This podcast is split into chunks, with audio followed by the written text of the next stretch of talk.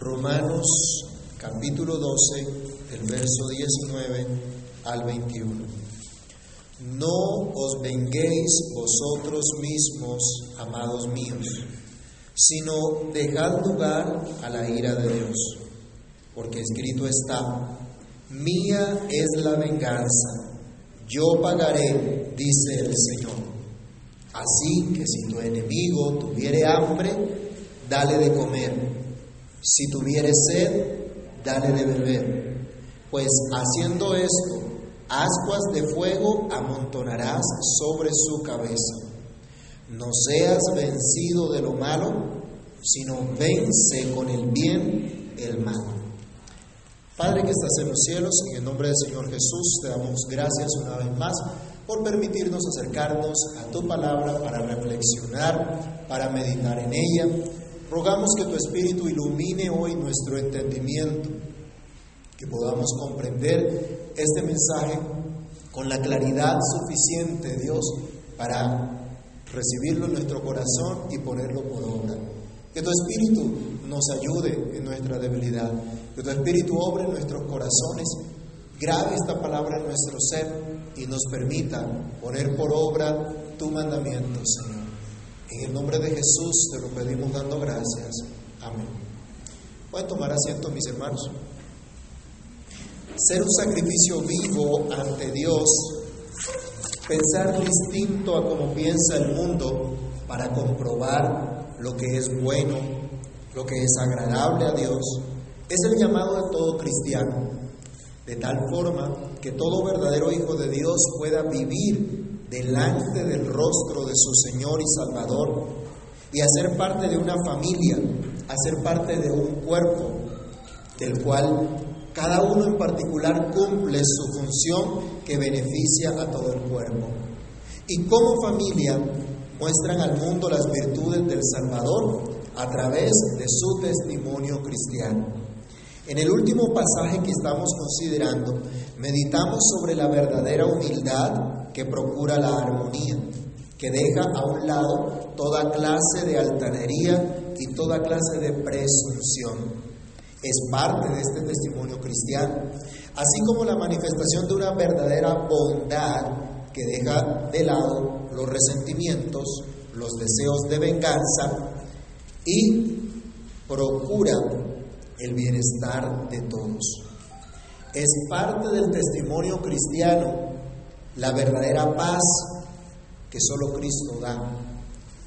Y la da a los cristianos que se convierten entonces en verdaderos pacificadores cuando entienden y disfrutan de esta paz de Dios que les permite estar en paz con todos los hombres en cuanto de ellos dependan.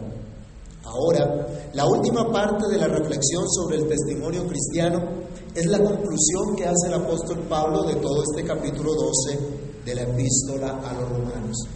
En estos tres últimos versículos se sintetiza las instrucciones dadas hasta este punto, haciendo un llamado que da título a nuestra reflexión el día de hoy, y es vencer en lo bueno a lo malo. Vencer en lo bueno a lo malo. Pero ¿cómo es posible hacer esto en un mundo hostil en una sociedad pagana acostumbrada a hacer lo malo, ¿cómo mantener un testimonio cristiano de bondad? ¿Cómo es posible vencer en una sociedad que está en contra de la verdad y que quiere acabar con el verdadero cristianismo? Debemos recordar lo que el apóstol nos ha enseñado hasta ahora y concluye exhortándonos entonces a vencer en lo bueno a lo malo sin tomar venganza nosotros mismos. Este es el primer punto. Vencer en lo bueno, vencer haciendo lo bueno a lo que es malo, es dejar de un lado la, el ánimo de venganza, el deseo de venganza, el deseo de justicia por mano propia. Buscar venganza o justicia por mano propia equivale a ser vencido por el mal, equivale a actuar conforme al mal y no conforme al bien. Vencer al mal haciendo lo que es bueno, nos insiste el apóstol, es dejar de lado toda clase de resentimiento o actitud vengativa nosotros mismos. No nos corresponde, no es nuestro deber, no es nuestro llamado. Ya se nos ha exhortado varias veces al respecto. Recordemos aquí mismo en Romanos 12 los versículos 14 y 17. Leamos el verso 14.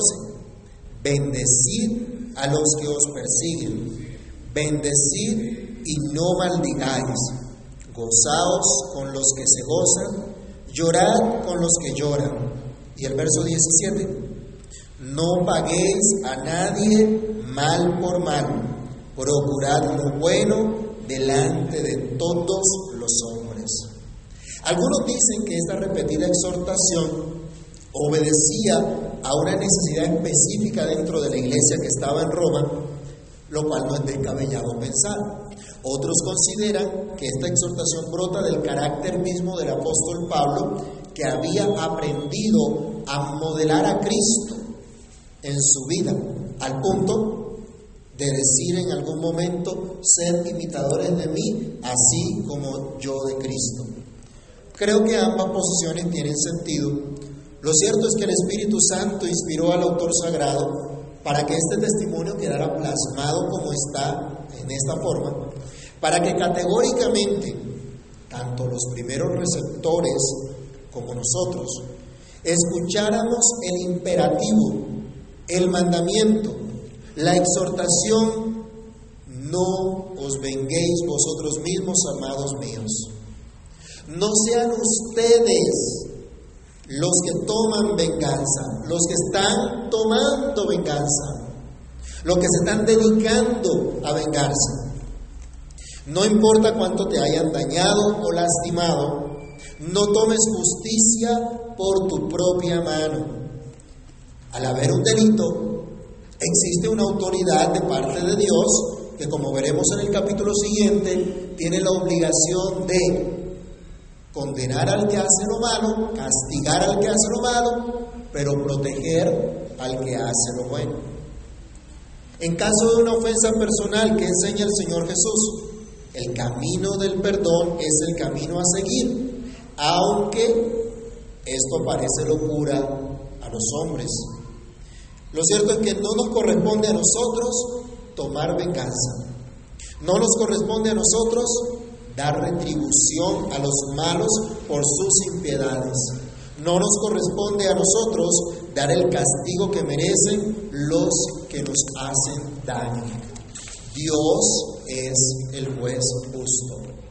No os venguéis vosotros mismos, amados míos, sino dejad lugar a la ira de Dios, dice nuestro texto. El apóstol tiernamente llama a los hermanos, amados míos. Les recuerda cuál es su condición, les recuerda cuál es el llamado que tienen de parte de Dios. Y tiernamente les dice, ustedes que son amados por Dios, ustedes que son llamados a ser de Jesucristo, no les corresponde a ustedes derramar su propia ira. Le corresponde al juez de toda la tierra dar la retribución debida. No les corresponde a ustedes ajusticiar al malo, como hemos dicho, puesto que hay autoridades colocadas por Dios para hacerlo. Sabemos que la ira de Dios no obra, perdón, que la ira del hombre no obra la justicia de Dios. Nuestra ira, ¿cómo es? Nuestra ira es pecaminosa la mayor parte del tiempo, ya que busca primero nuestra propia vindicación antes que el honor de Dios. En ocasiones pensamos que manifestamos ira santa contra el pecado y nos ofendemos contra el pecado, pero solemos dejarnos arrastrar por deseos de retribución por el mal que nos han causado a nosotros. Y allí Deja de ser santa esa ira para convertirse en un acto pecaminoso. Cuando los malos hacen de las suyas, cuando las autoridades que deben ejecutar justicia no lo hacen, ¿qué pasa en nuestros corazones? Solemos llenarnos de enojo y algunos somos tentados a dar nosotros mismos la sentencia y ejecutarla por nuestra propia mano.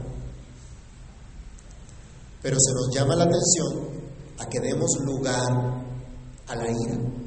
El texto dice básicamente, den lugar a la ira. ¿Pero a cuál ira? Nuestra versión nos completa la idea para que la tengamos. Obviamente, la ira de Dios, no la nuestra, ni tampoco la de nuestros enemigos. Debemos recordar en Génesis 18:25, cuando Abraham está hablando con Dios, dice, el juez de toda la tierra no ha de hacer lo que es justo. Y Pablo, en Romanos capítulo 2, del verso 5 al 11, ya nos ha establecido que llegará el día de la manifestación del justo juicio de Dios. Dios es el juez de toda la tierra y Él juzga con justicia verdadera y su sentencia es justa, su sentencia es acorde a lo que merece cada uno. No nos corresponde a nosotros tomar el lugar que le corresponde solamente a Dios. Eso fue lo que quiso hacer Satanás. ¿Y qué le pasó? Cayó de su estado en que fue creado. Eso fue lo que con mentira, con engaño, llegó a nuestros primeros padres y cayeron, pensando en ser como Dios. No podemos usurpar el lugar que le corresponde únicamente a Dios. Dios es quien dará el pago. Dice nuestro texto otra vez, no os venguéis vosotros mismos, amados míos, sino dejad lugar a la ira de Dios, porque escrito está, mía es la venganza, yo pagaré, dice el Señor. Pablo nos recuerda Deuteronomio 32, 25. Alguien que lo lea, por favor. Deuteronomio 32, 25, que en todo el contexto en que está esta cita, describe el castigo de Dios al pueblo violador del pacto que consideró burlarse de Dios, hacer lo malo delante de Él, como si Dios no lo viera, como si Dios no demandara obediencia a su ley. Deuteronomio 32, 35.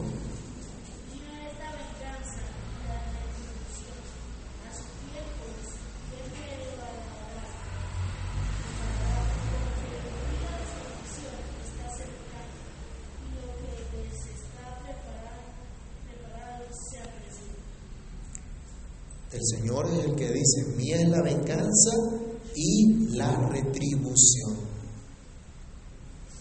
Dios es el juez. Dios es el que hace justicia. No nos corresponde a nosotros emitir un juicio final, un juicio condenatorio. Aún no ha llegado ese día, pero llegará. Llegará el día en que Dios mismo dará el pago a cada uno conforme a sus obras. Llegará el día del justo juicio de Dios del que habló Pablo en el capítulo 2 de esta carta. Llegará el día en que Dios recompensará a todos aquellos que creyeron la buena nueva y por lo tanto perseveraron en bien hacer.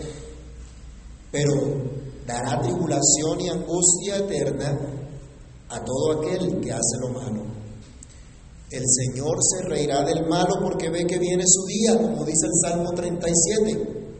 Les invito a leer en casa este salmo que nos ayuda a mirar a Dios, a confiar en Él sin alterarnos por el que hace lo malo, sin angustiarnos, porque a su tiempo Dios ejecutará su juicio sobre ellos, sin dejarnos llevar, sin dejarnos arrastrar del mal. Dios no miente, no lo ha hecho jamás y no tiene por qué hacerlo. El consejo del Señor permanece para siempre. A su tiempo lo que Él ha decretado vendrá. Así que no intentes tomar el lugar de Dios para hacer justicia por tu propia mano. No intentes tomar el lugar de Dios para dar la retribución que a su tiempo Él mismo dará. No te afanes porque ese día no haya llegado. A su tiempo llegará. Cristo mismo es nuestro ejemplo, siendo Él el juez. estando en la cruz, solamente mostró misericordia. Primera de Pedro capítulo 2, versículo 23. Esa misericordia que se nos dio en la cruz está disponible hoy. Pero cuando Cristo venga en gloria a ejecutar su juicio, ya no estará disponible para los impenitentes pecadores. ¿Qué dice 1 Pedro 2.23? ¿Cuál fue la actitud de Cristo en esa cruz?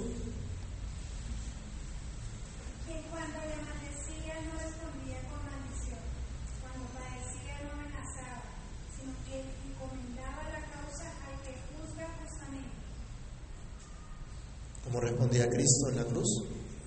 ¿Amenazó a alguno de los que estaban allí? Diciéndoles el día que yo venga me voy a desquitar. Actuó de una manera distinta. Pensar distinto al mundo te va a traer problemas con el mundo. Tener una cosmovisión realmente bíblica te traerá problemas con los que tienen una cosmovisión pagana. Eso es indudable. ¿Te asusta? ¿Te da temor? ¿Tener que afrontar problemas por tener una cosmovisión bíblica? Pero como dice un hermoso himno, no te dé temor sufrir por Cristo. Lo que debes hacer es encomendar tu causa al que juzga justamente. Eso nos debe llevar a nuestro segundo punto, y es que somos llamados a vencer en lo bueno a lo malo, mostrando misericordia a todos, incluso a los enemigos. El apóstol Pablo nos está diciendo, ten lugar a la ira, obviamente a la ira de Dios, que a su tiempo dará el pago a cada uno. Así que no se vengan ustedes mismos, sino por el contrario, actúen con amabilidad actúen con compasión procurando el arrepentimiento del malo. Dice nuestro texto, Romanos 12, 19, 20. No, perdón, así que si tu enemigo tuviere hambre, dale de comer. Y si tuviere sed, dale de beber. Pues haciendo esto, ascuas de fuego amontonarás sobre su cabeza. Ya se nos ha dicho, en cuanto sea posible, en cuanto dependa de ustedes, estén en paz con todos los hombres. Hay gente que le gusta cazar peleas, ¿cierto? Que se roba las peleas ajenas, que se mete donde no debe y total de andar peleando. El Señor dice, en cuanto de ustedes dependa, estén en paz con todos, sin andar peleando con ninguno, como corresponde a los pacificadores, como corresponde a aquellos que han sido justificados por la fe y por eso tienen paz para con Dios por medio de nuestro Señor Jesucristo. Estamos llamados a buscar la paz con todos, incluso con los enemigos, como hemos considerado en la enseñanza de nuestro Señor Jesucristo en el Sermón del Monte, que nos manda a amar a nuestros enemigos. Esto es procurar su bien. Ya habíamos dicho que ese amor no se trata de un sentimiento bonito y maripositas en el estómago cuando vemos a nuestro enemigo. Eso es ridículo. Eso no va a pasar. El amor es procurar el bienestar del otro. ¿Han visto a los hombres mentirosos y que engañan a, las esposas y le dicen mi amor y tú eres esto y tú eres aquello y eres lo otro y la rosita y el anillo y la cosita y el chocolate, pero la están engañando con otra? ¿Eso es amor? ¿Porque le llevan chocolate, porque le llevan una florecita? Y las mujeres contentas, ay, cómo me ama, cómo me quiere, porque me... No, eso no es amor. La Biblia nos dice que es el amor, ¿cierto? Ya lo hemos visto. El amor no hace nada, nada indebido. El amor busca el bienestar del otro. Que el otro realmente esté bien. De eso se encarga el amor. Y Dios nos dice, amen a sus enemigos. Yo no voy a sentir maripositas en el estómago cuando una persona se identifica como enemigo mío. Pero lo que me dice la escritura es, procure su bienestar procure el bien incluso de aquellos que le hacen mal. Bueno, ¿y cómo es posible esto? Acá se nos llama a procurar el bien, el arrepentimiento, la reconciliación del malo con Dios, mostrando nosotros misericordia a todos, incluso a nuestros enemigos, siendo amables, sin responder en los mismos términos injuriosos que pudieran tratarnos, sino con amabilidad. Leamos otra vez, Primera de Pedro 2.23. Pedro nos está diciendo que sigamos las pisadas de Jesucristo. ¿Cuáles pisadas? ¿Qué hacía Jesucristo? Primera de Pedro 2.23.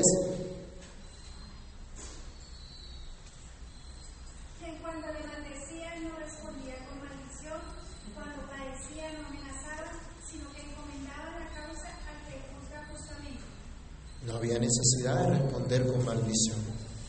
A menudo se nos olvida lo que dice Proverbios 15.1. La blanda respuesta quita la ira, mas la palabra áspera hace subir el furor. Cuando una persona está alterada, ¿cómo deberíamos nosotros acercarnos? ¿Azuzarlo? ¿A ahorcarlo como hurgan a los animales para que corran? Deberíamos tener más sabiduría, ¿no? Se nos olvida quiénes somos en Cristo. Se nos olvida nuestro llamado de no maldecir, sino bendecir. De no proferir palabras corrompidas. Y acuérdense que las palabras corrompidas no son meramente groserías. Son palabras que no edifican. Somos llamados nosotros a hablar con palabras que edifiquen. A menudo se nos olvida que ahora vivimos para Cristo y no para nosotros. Pero por la gracia de Dios, mis hermanos, somos traídos por medio de exhortaciones como las que nos hace hoy el apóstol Pablo en esta palabra, en esta escritura, para que mostremos misericordia a todos siendo amables, no altaneros, como se nos exhortó también antes, no sarcásticos ni buscando ridiculizar a nadie, sino mostrando la verdad en amor. Cosa que es muy difícil para nosotros, ¿cierto? Sí, es difícil porque somos pecadores. Es difícil porque estamos habituados a pecar. Y solamente por el Espíritu de Dios actuando en nosotros podremos hacer lo que Dios nos manda. Somos llamados a mostrar una actitud siempre bondadosa, siendo amables para con todos, siendo compasivos. Dice el apóstol, en lugar de tomar venganza, esperen en Dios. Pero pónganse ustedes a mostrar misericordia. Muestren compasión incluso por sus enemigos. Él dice, por el contrario, si tu enemigo tiene hambre, dale de comer. Si tiene sed, dale de beber. La amabilidad y la compasión es el camino que deben seguir los cristianos para vencer el mal. No importa que a los ojos de los hombres esto parezca ridículo. No importa que estratégicamente no funcione como algunos esperarían. Estamos en una sociedad muy pragmática, donde se busca lo que funcione. ¿Qué se ha hecho en las mega iglesias? Lo que funcione para atraer a la gente. Lo que funcione para que la gente esté contenta y esté en un lugar y dé su plata.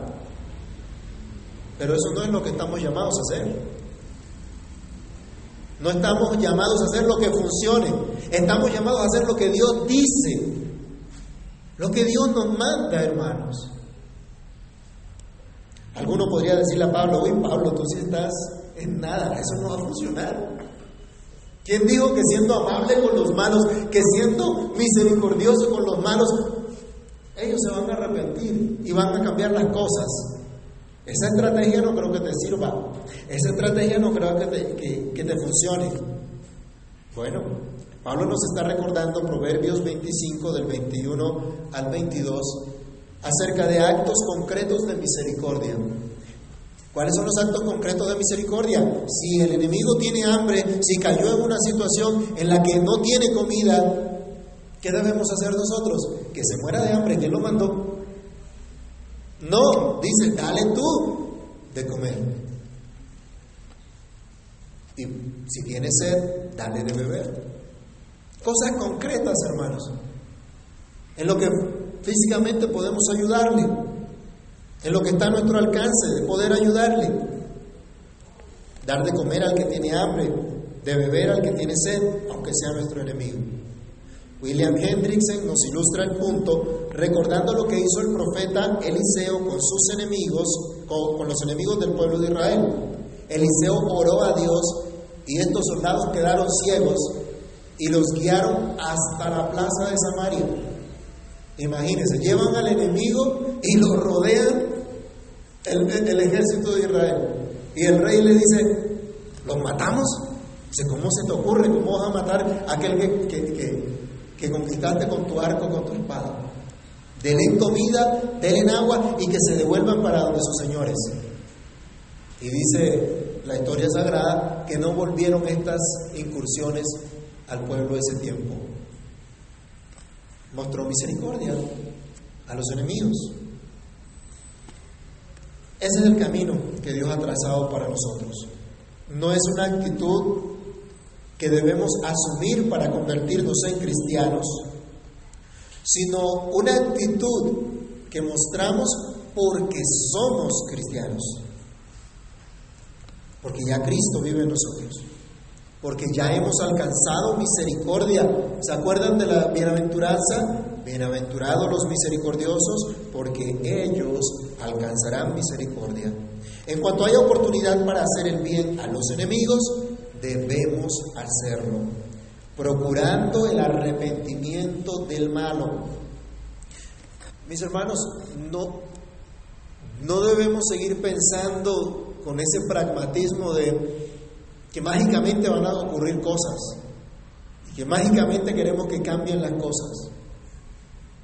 Acá se nos exhorta a una manera diferente, a vivir de una manera distinta. Esta actitud no es presuntuosa. Esta actitud no busca mostrar orgullosamente lo diferente que somos los cristianos de esos malvados impíos incrédulos. No busca mostrar lo grande de nuestro corazón. ¿Se acuerdan que nos vendieron la idea de corazón grande? No, no es mostrar cuán grande es nuestro corazón. Esta actitud lo único que busca es que el malo pueda ver la misericordia de Dios con nuestras actitudes, con nuestras acciones compasivas, aunque hayamos sido ofendidos aunque nos hayan hecho mal. El versículo habla de ascuas de fuego. Estas ascuas de fuego lo que recuerdan es una costumbre egipcia que simbolizaba la vergüenza y el arrepentimiento de alguien al colocarle un sartén en la cabeza con carbones encendidos para literalmente decir que le ardía la cara de la vergüenza. Entonces las ascuas de fuego no podemos pensar de pronto que, es un que ya pronto le va a venir la condenación del infierno que le va a arder sobre la cabeza. Está relacionada más es con eso, con esta, con esta actitud de vergüenza, de arrepentimiento. Eso es lo que buscamos. Que cuando el malo vea que el Hijo de Dios le responde de una manera diferente, que el Hijo de Dios no le responde con altanería, que el Hijo de Dios no le responde haciéndole mal, sino haciéndole bien, no tiene absolutamente nada malo que decir del Hijo de Dios. Y tendrá que avergonzarse de su mal actuar, tendrá que avergonzarse de sus malos pensamientos. Pero mis hermanos, esto hace parte del arrepentimiento, ¿no? Trae vergüenza de hacer lo malo cuando, cuando lo que se recibe es bien. Debemos preguntarnos, ¿qué sentimos nosotros ante Dios cuando somos desobedientes, aunque Él nos trata con tanta bondad? ¿Cómo nos presentamos ante Él cuando desobedecemos a lo que Él nos manda y Él nos sale al encuentro con bendiciones? Pablo nos dice entonces que al ser misericordioso con los malos, Haremos que les arda la cara de vergüenza ante sus actos impíos. Pero bueno, esto no siempre sucede de inmediato, o al menos no en esta vida. Pero como hemos dicho, Es el camino que debe seguir el cristiano. Mostrar misericordia incluso a sus enemigos para que no tengan nada malo que decir de nosotros y para que ante la bondad de Dios manifestada en nuestras acciones, el Señor quiera concederles que se arrepientan. Leamos por favor Primera de Pedro, capítulo 2, versículo 12 y capítulo 3, versículo 16. Primera carta del apóstol Pedro, capítulo 2, verso 12.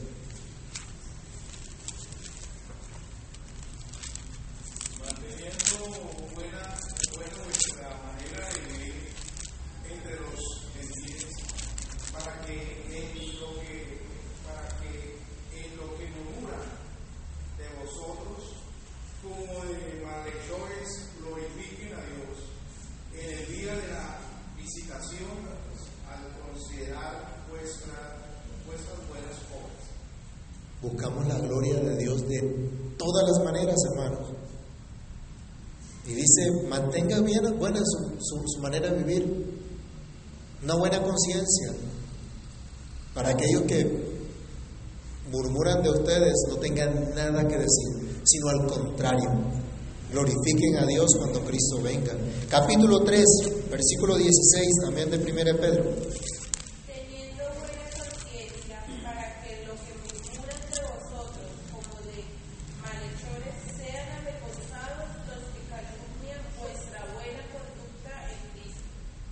tendrán que avergonzados. Y Judas, capítulo 1, del verso 20 al 23, nos exhorta, pero vosotros, amados, edificando sobre vuestra santísima fe, orando en el Espíritu Santo, conservaos en el amor de Dios, esperando la misericordia de nuestro Señor Jesucristo para vida eterna. A algunos que dudan, convencedlos a otros salvad, arrebatándolos del fuego, y de otros tened misericordia con temor, aborreciendo aún la ropa contaminada por su carne. Mostrar la misericordia, la bondad de Dios para que pueda haber arrepentimiento. Y por último, en tercer lugar, Solo podemos vencer en lo bueno a lo malo precisamente haciendo el bien siempre. A todos y cada uno de los miembros de la iglesia que estaba en Roma, a todos y cada uno de los creyentes en esta iglesia y a todos los creyentes de todos los tiempos se les exhorta a hacer el bien siempre. No seas vencido de lo malo, sino vence con el bien el mal. De manera similar, el apóstol Pablo advierte a los Gálatas, Gálatas capítulo 6, versículo 9, no nos cansemos pues de hacer el bien, porque a su tiempo cegaremos si no desmayamos. Es cierto, Cristo lo dijo, por haberse multiplicado la maldad, el amor de muchos se enfriará. Pero el mismo Cristo nos hace perseverar hasta el fin. Y por su gracia el verdadero cristiano perseverará hasta el fin sin dejarse arrastrar por el mal, sin ser subyugado por el mal, sin dejarse arrastrar por lo malo, aunque esté de moda, aunque sea legal en nuestra nación. Es legal hoy día abortar hasta el sexto mes. Es legal pero es perverso, es malo. Y no podemos tolerarlo, no podemos aceptarlo, aunque el mundo diga que es legal. Aunque parezca muy atractivo, simple y sencillamente el mal trae esclavitud. Lo malo esclaviza. Pero nosotros fuimos libertados de la esclavitud del pecado, como ya estudiamos en los capítulos 6 y 7 de esta carta. Aunque luchamos aún con el pecado, ya no es el pecado el que gobierna nuestras vidas. Ya no es el príncipe de este mundo el que ejerce dominio sobre nosotros, porque ya somos de Cristo, porque ya estamos unidos a Cristo. Es triste ver hoy a una iglesia nominal apóstata, arrastrada por la ideología de género, que no es otra cosa que paganismo puro. Por cierto, el mismo paganismo que se vivía en la época del apóstol Pablo, cuando escribía a los romanos, es el que se ve hoy día. Es triste ver a una iglesia que deja de confiar en Cristo para confiar en el hombre caído, en filosofías huecas, para adaptarse a los cambios culturales y mantenerse vigente. Por triste que esto sea, mis hermanos, tal apostasía manifiesta que estas mal llamadas iglesias no son en verdad pueblo de Dios, sino violadores del pacto. Pero el pueblo que conoce a su Dios actuará, como decía Daniel 11:32, y actuará conforme a la instrucción divina, como en este caso específico, no dejarse arrastrar por el mal, cayendo en actitudes como devolver mal por mal, maldición por maldición. Al contrario, actuar para bendecir, actuar para mostrar compasión, para mostrar misericordia a todos. Esto es actuar en contra de los pensamientos de un mundo que aborrece a Dios, sin dejarse arrastrar por la corriente del mundo, sino navegando incluso en contra de la corriente, haciendo siempre el bien. No seas vencido de lo malo, sino vence con el bien el mal. No hay otra forma de vencer el mal, sino haciendo el bien. Reprender demonios de pecado no funciona. Alguien me preguntaba que a la gente se le metían demonios de blasfemia y, demonios de otras cosas. Eso no existe, hermanos. No hay demonio de blasfemia, no hay demonio de, de borrachera, no hay demonio de adulterio. Eso simplemente son pecados que ustedes y yo cometemos. Porque lo hace la persona completa, no son los demonios los que hacen eso. Es la persona la que peca contra Dios. Reprender y atar y echar fuera demonios no es lo que va a vencer al mal. Es la fe en Jesucristo que obra por el amor y por lo tanto nos lleva a hacer el bien. Esto es lo que va a vencer el mal. A pesar de nuestra lucha con el pecado, como ya hemos dicho, la victoria está solamente en Cristo. Pablo daba gracias a Dios por ello. La vida de fe en fe la vida por esa fe que justifica del pecado es la vida verdaderamente victoriosa, la vida que vence el mal, la vida que constantemente testifica quién es Dios, el único Rey y Señor, mostrando las virtudes de Cristo como miembro particular de su cuerpo, como miembro de la familia de Dios, que da un verdadero testimonio cristiano, que hace el bien incluso a sus enemigos. Esta sociedad corrompida va rumbo a su destrucción, pero el testimonio cristiano, siendo sal y siendo luz, es esperanza para este mundo. Eso hace parte de nuestro compromiso de mostrar la bondad y la compasión de Dios para con todos y hasta que Cristo venga. Si tú tienes fe en Cristo, todo lo dicho hasta ahora será si no, será locura si no tienes fe. Si tienes fe, sabes lo que es palabra de Dios. Pero el que no tiene fe dice esto es una locura. No será de importancia alguna. Si tú no tienes fe en Cristo, no podrás tampoco poner por obra esto, ni te interesa. Pero considera hoy la bondad de Dios para contigo, mostrándote el buen camino, para que no sigas resistiendo, para que no sigas rechazando la instrucción de Dios y pide que te dé verdadera fe en Jesucristo para que puedas ser de aquellos que viven por la fe delante del rostro de Dios, haciendo su voluntad, venciendo en lo bueno a lo malo. Amados hermanos, debemos arrepentirnos de nuestros deseos de venganza que no honran a nuestro Señor, ya que usurpamos el lugar de Dios con estas actitudes y no damos verdadero testimonio cristiano. Pidamos a Dios su gracia para perseverar en hacer el bien sin amargura en nuestro corazón por el daño que otros nos hayan podido causar. Sin dureza de corazón ante las necesidades apremiantes incluso de nuestros enemigos. Que Dios nos ayude a manifestar una verdadera fe que honre al que nos amó, nos justificó y nos llamó a vivir delante de Él y para Él, dando un verdadero testimonio cristiano. Oremos. Padre que estás en los cielos, en nombre del Señor Jesús, damos gracias por tu inmensa bondad al permitirnos meditar en tu palabra y conocer el llamado que tú nos haces. Señor, te pedimos que tengas misericordia de nosotros y que nos ayudes a experimentar lo que significa en realidad vivir delante de tu rostro en todo momento, siendo un sacrificio vivo, santo y agradable a ti, manteniendo una actitud correcta entre nosotros pero también para con aquellos que no te conocen, para con todos los que tú has puesto a nuestro alrededor.